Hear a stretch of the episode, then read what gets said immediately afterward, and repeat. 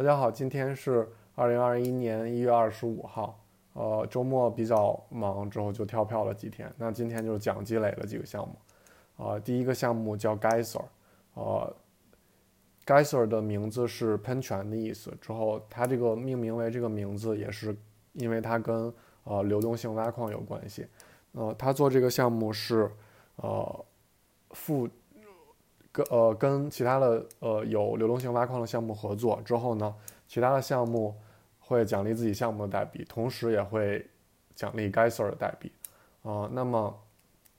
呃为什么会这么做呢？因为可能有一些小的项目，它的流动性挖矿的奖励不够呃诱人，之后它如果跟 Geyser 合作的话，啊就可以呃增加自己的奖励。之后如果有很多这种小项目。跟 Geyser 合作的话，Geyser 代币本身自己就会有一定的呃价值啊。那么我们在呃自动化做市商出现之前呢，我们就可能觉得呃有些乱七八糟的山寨币为什么会有人去买呢？呃，但是呃有 Uniswap 出现了之后，我们其实可能看到就是呃只要这个市场被创造出来了之后，有自动做市商在里面一直提供流动性，就会有人进来买卖。啊，所以就是说，流动性本身可能就是，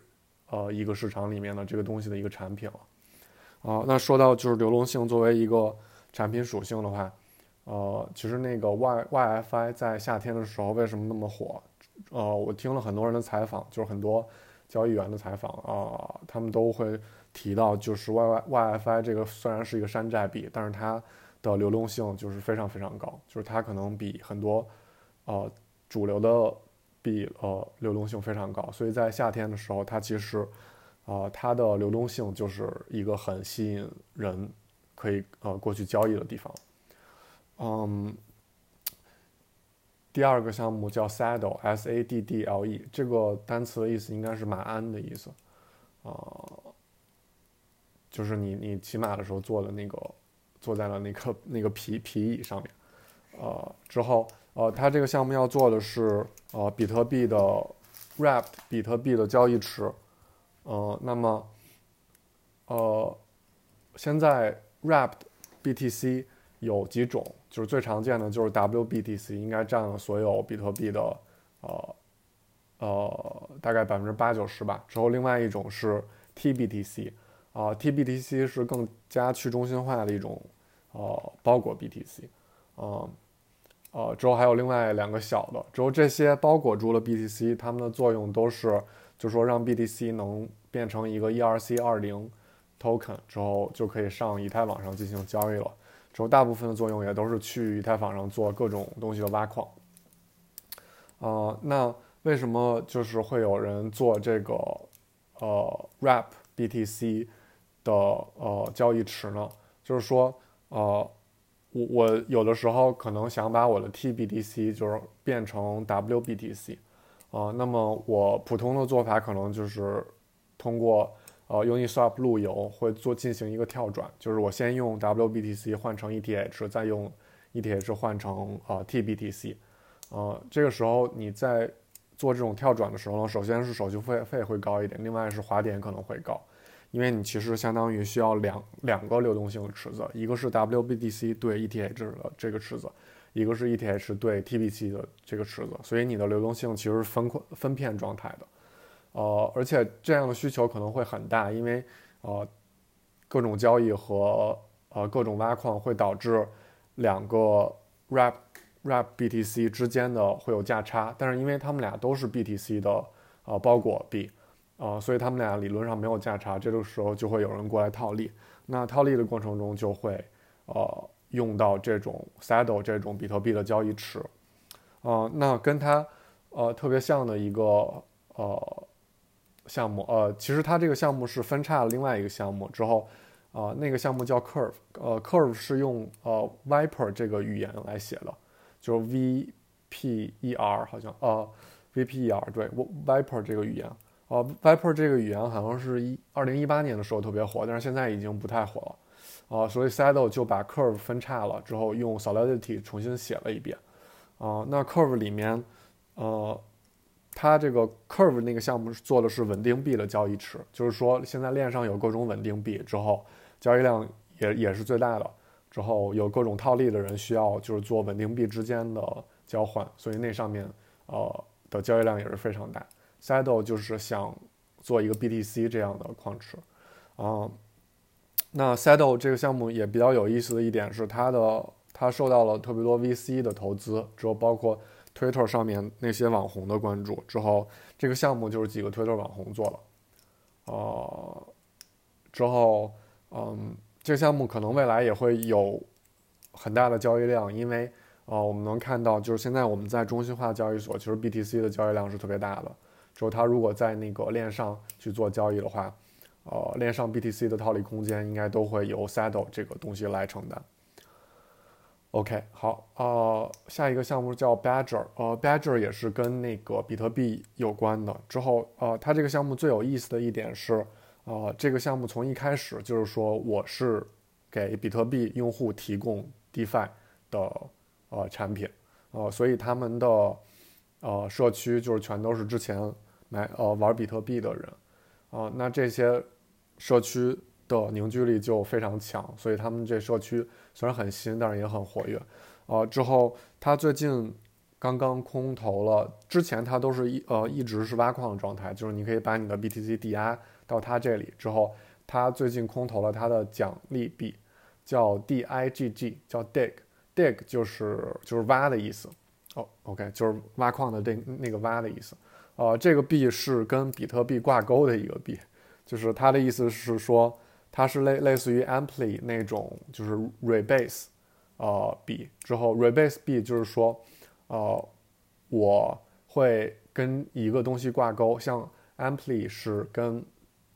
呃，美元挂钩，那呃，每二十四小时呢，它会呃算一个就是过去的平均值。那如果这个平均值是在美元之上呢，它就会把你手里的币的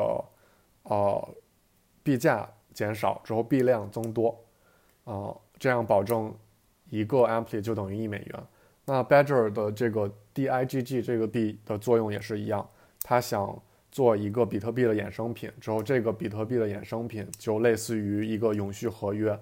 之后这个呃永续合约的价值就会跟着在比特币价值上下浮动，啊，他做的就是这个这么一个东西，呃，之后，呃，呃，所以这个东西跟那种算法稳定币也是很像的一种一种方式。OK，呃，下一个项目叫 Rabbit，就是兔子，呃。之后，呃，它的网站叫 Rabbit Hole，就是呃兔子兔子的地洞。之后，呃，Rabbit Hole 的英文意思是，呃，就是说一个兔子地洞嘛。之后它特别深。之后它在英语里其实是一个是有意义的，就是，啊，我我我我如果说我进了一个 Rabbit Hole，就是好好像那个意思就是说我钻进了一个东西之后钻的特别深，之后已经爬不出来了。那呃，这个 Rabbit Hole 这个说法就是总被用在呃。刚刚发现比特币的这群人身上，就是他刚发现了比特币之后，他就进了一个 rabbit hole，呃，进了一个兔子洞之后，他就出出不来了，因为有特别东西可以可以看嘛，啊，所以这个项目为什么被命名成这样呢？因为它这个项目是呃做的东西是 DeFi 用户，就是新的 DeFi 用户，他在学习 DeFi 过程中可能会需要做很多操作，那这个项目会给这些操作。呃，各种奖励，就是比如你在链上存了一笔钱，或者你在链上挖了一个矿，它就会，呃，看一下你的那个在链上操作记录之后给你任务奖励。那呃，如果有的项目很很复杂，就是比如像呃阿伟或者 Compound 这种借贷项目，它其实相当于是比较复杂的一种项目，啊，它需要很高的这个用户的教育成本。它如果想呃给用户奖励的话，它其实可就可以用这个 Rabbit 后这个。呃，项目来给用户发自己的奖励，呃，那又又又回到我刚才就是说，啊，那这种项目有什么意义呢？就是为什么会有人会用呢？就是也是刚才的理论，就是，呃，有了自动化做市商之后，因为有了自动化流流动性，就是这个流动性总会在这儿。之后全世界又那么多人，之后总会有人过来买或者卖。哦，现在 DeFi 全世界用户就大概是差不多一百万人的样子，对。呃，之后下一个项目叫。Armor 点 Fi，呃，Armor 是呃盔甲的意思，就是所所以这个项目做的是，嗯，做的是保险，OK，它要保护你的链上资产。啊，这个项目也是一个比较有意思的一个网红做的。呃，这个项目其实是可以算作是 Cover 的分叉项目。Cover 就是前两天被黑的那个项目。OK，啊，Cover 被黑之后，那次已经是 Cover 的第三次还是第四次？呃，就是说分叉之后救援了，因为总会出乱七八糟的的错误，所以已经是第三次、三四次了。呃，Armor 这个项目的创始人之前是 Cover 那个项目的合伙人，这后来这两个项目就分叉了嘛。之后啊，Armor 要做的是链上保险聚合器，所以他会跟很多其他提供保险的项目呃做合作。呃，之后传统的呃金融业里面应该管这种东西叫 Reinsurance，就是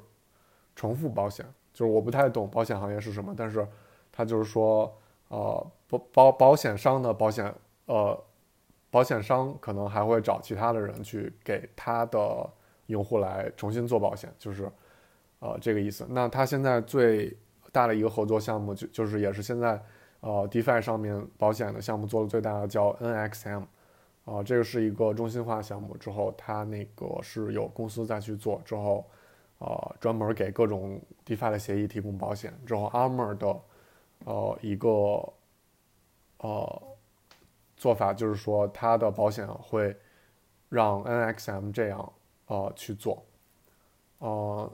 那么你在上面挖矿的方式也也很直接，就是也比较有趣，就是说你如果手里有 NXM 的话，你可以把你的 NXM 那个代币就是存到它的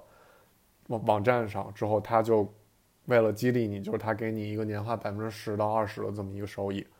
啊，对，这个是呃链上的保险聚合器项目，呃，之后下一下一个项目叫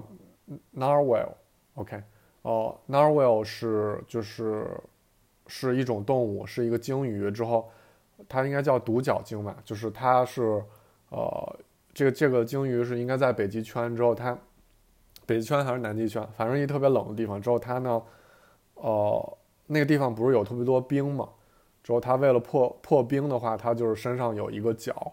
有一个像那个独角兽的一个角。之后，这个角呢，其实它的一颗牙。之后，它的牙就长得特别长，之后特别尖，会把它的那个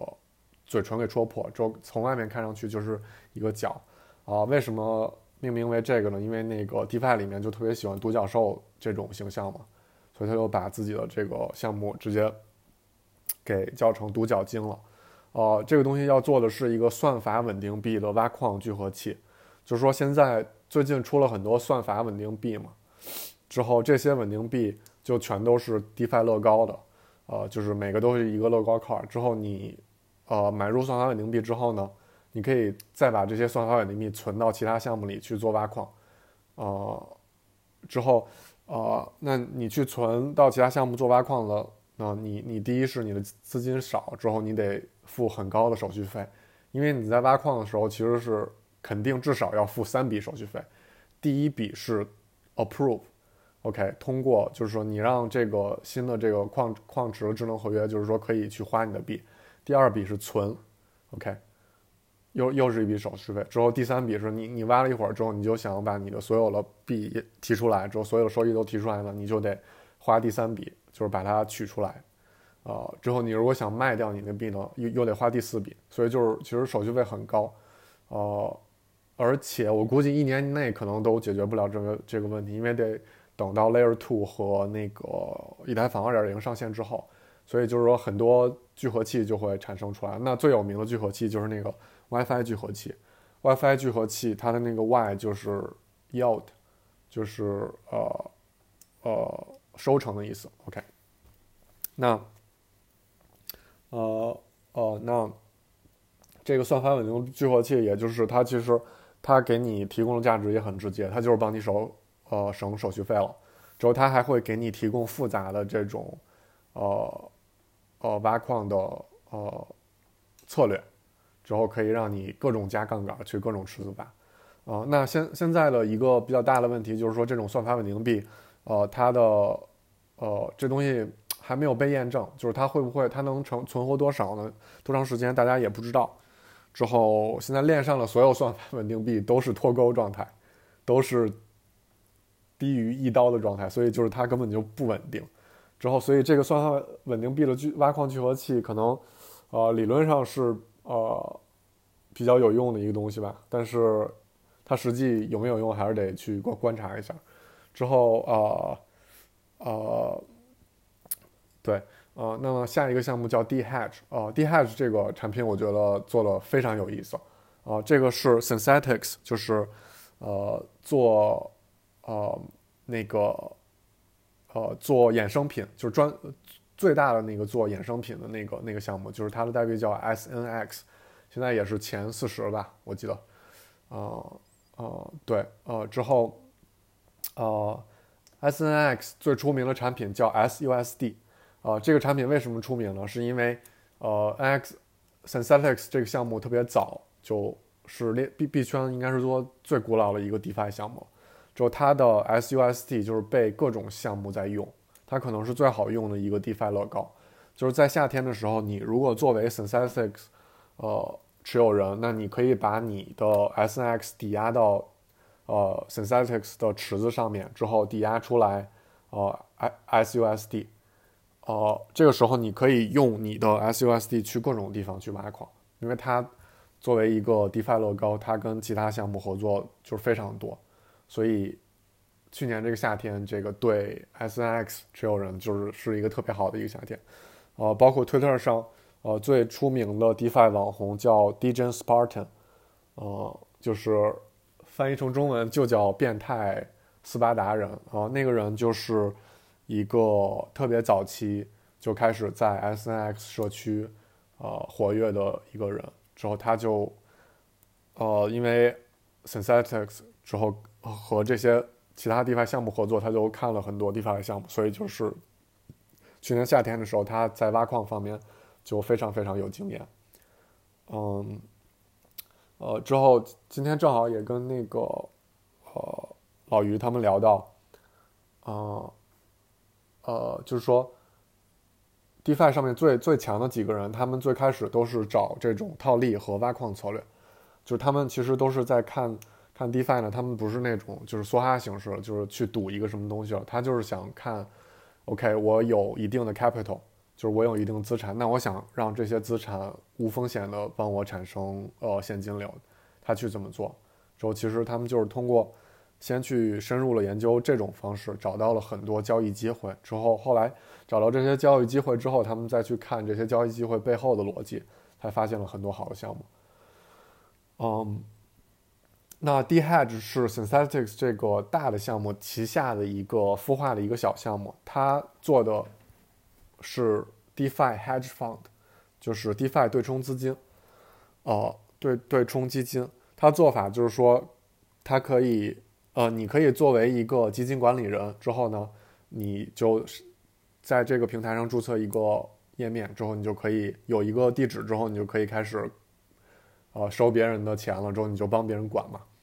啊，那你可以约定你是怎么样的收手续费，就是说，就是说你是会有一个管理费，还是说你会有一个再加上一个你的呃绩效，对吧？啊，这些都设置好呢之后呢，别人就可以给你开始投钱了。啊，之后你自己的钱其实也在里面，之后别人也能看到，就是你自己投在你自己的项目里有自己的这个对对冲基金里面有多少钱，之后别人可以看到你所有的操作记录，之后可以。呃，看到你现在当前管了多少钱之后，可以看到你当天、呃当周、当月和今年的收益是什么。呃，而且，呃，它还有一个排行榜嘛，就是说很多基金经理人在上面就是帮其他人管钱。之后现在，现在最大的一个基金应该也是三百两两两三百万刀这么一个概念。之后，呃，叫 CM。呃，这个 CM 这个人也是推推特上一个就是做交易的一个网红，之后他现在管理的基金，今年应该是大概是百分之六十的收益，呃，之后就是这些所有东西你都能看到。之后呃，还有比较有意思的点是，就是他可以做那种呃付费，怎么说呢？付费内容的一个一个东西，就是说这些基金经理人都会定时写自己的周报嘛，那。呃，它可以设一个限制，就是说，比如这个周报只能是在我这里投了一千刀的人才能看到。之后，呃，就是别人如果想看的话，就是必须得给他存一千块钱之后才能看。之后，啊，就是相当于是他又帮你管钱了，之后又帮你去写这些，呃，就是说他为什么呃这周做了这些操作，所以还是比较有意思的一个项目。嗯，之后就是说这个 D hedge 为什么是由 Synthetic 来做呢？就包括这一整都整套流程，就是我我在试用的时候。就是很很顺滑的一种体验，是因为，呃，Synthetic 自己在做呃衍生品，对吧？那他做的衍生品其实是包含了你所有能想到的金金融产品。OK，就是他又可以做 SUSD 稳定币，他又可以做呃股票，就是他做了一个叫呃也是 S 开头的一个一个美股的一个就是 Index 一个美股的这个。Index Fund，嗯，呃，就是美美股的指数基金，之后就是对标那个美美股了。之后他还做了，好像也做了黄金。之后他还做了，就是啊币圈的所有呃一些主主主流的币，他好像都做了。呃，所以呃，就是说他有了这个之后呢，他就相当于有了链上的衍生品，之后有有自己链上的衍生品交易市场。呃，之后呢，他在在这上面基础上再去做这个链上衍生品对冲平台，呃，等于说你去投这个对冲平台的时候呢，你就是你整个体验都是在 Synthetic 这个项目之下了，所以它的使用体验非常呃顺滑，呃，那就是呃最后说到这个 synthetic 也也也大概提一句，就是说，呃，Synthetics 应该是现在最想要推动呃以太坊。呃，二层发展的一个项目就是 Layer Two，OK，嗯，那么他们为什么想推动？他是最想推动 Layer Two 发展的呢？他选的策略是一一种叫那个 Optimism 的技术，就是他觉得这个技术可能是最容易被所有社区接受的技术。那这个技术的这个叫 Optimism 的的特点，呃呃，它的技术特点是有两个，一个是呃 Optimism。Optimism 这个 Layer Two 可以支持现在所有的智能合约，OK，就是你用 Solidity 在以太坊上面写完合约之后，你就可以把它迁移到 Optimism 上面，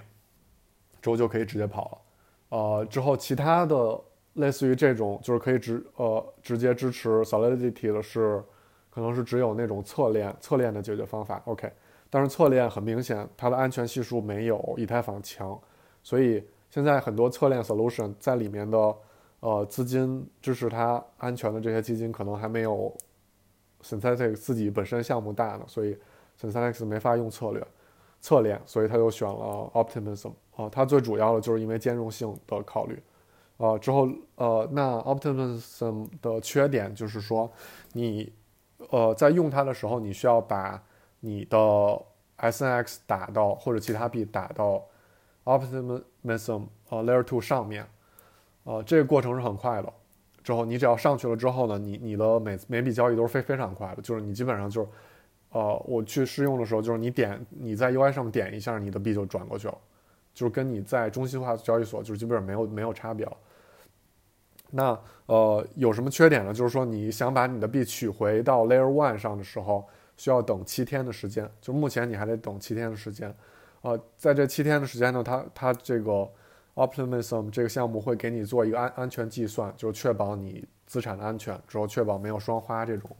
这种啊问题。呃，所以现在呃，我问了几个社区里面，就是比较懂这个的这个 Layer Two 的人，他们也觉得可能大家都会呃更支持 Optimism Optimism 一点，因为呃，它对 Solidity 的兼容性是呃。完美兼容嘛，所以就是，呃，我们只要把所有东西都 move 到 Layer Two 上面，就可以跑现在 Layer One 一模一样的智能合约了。OK，今天就说到这里。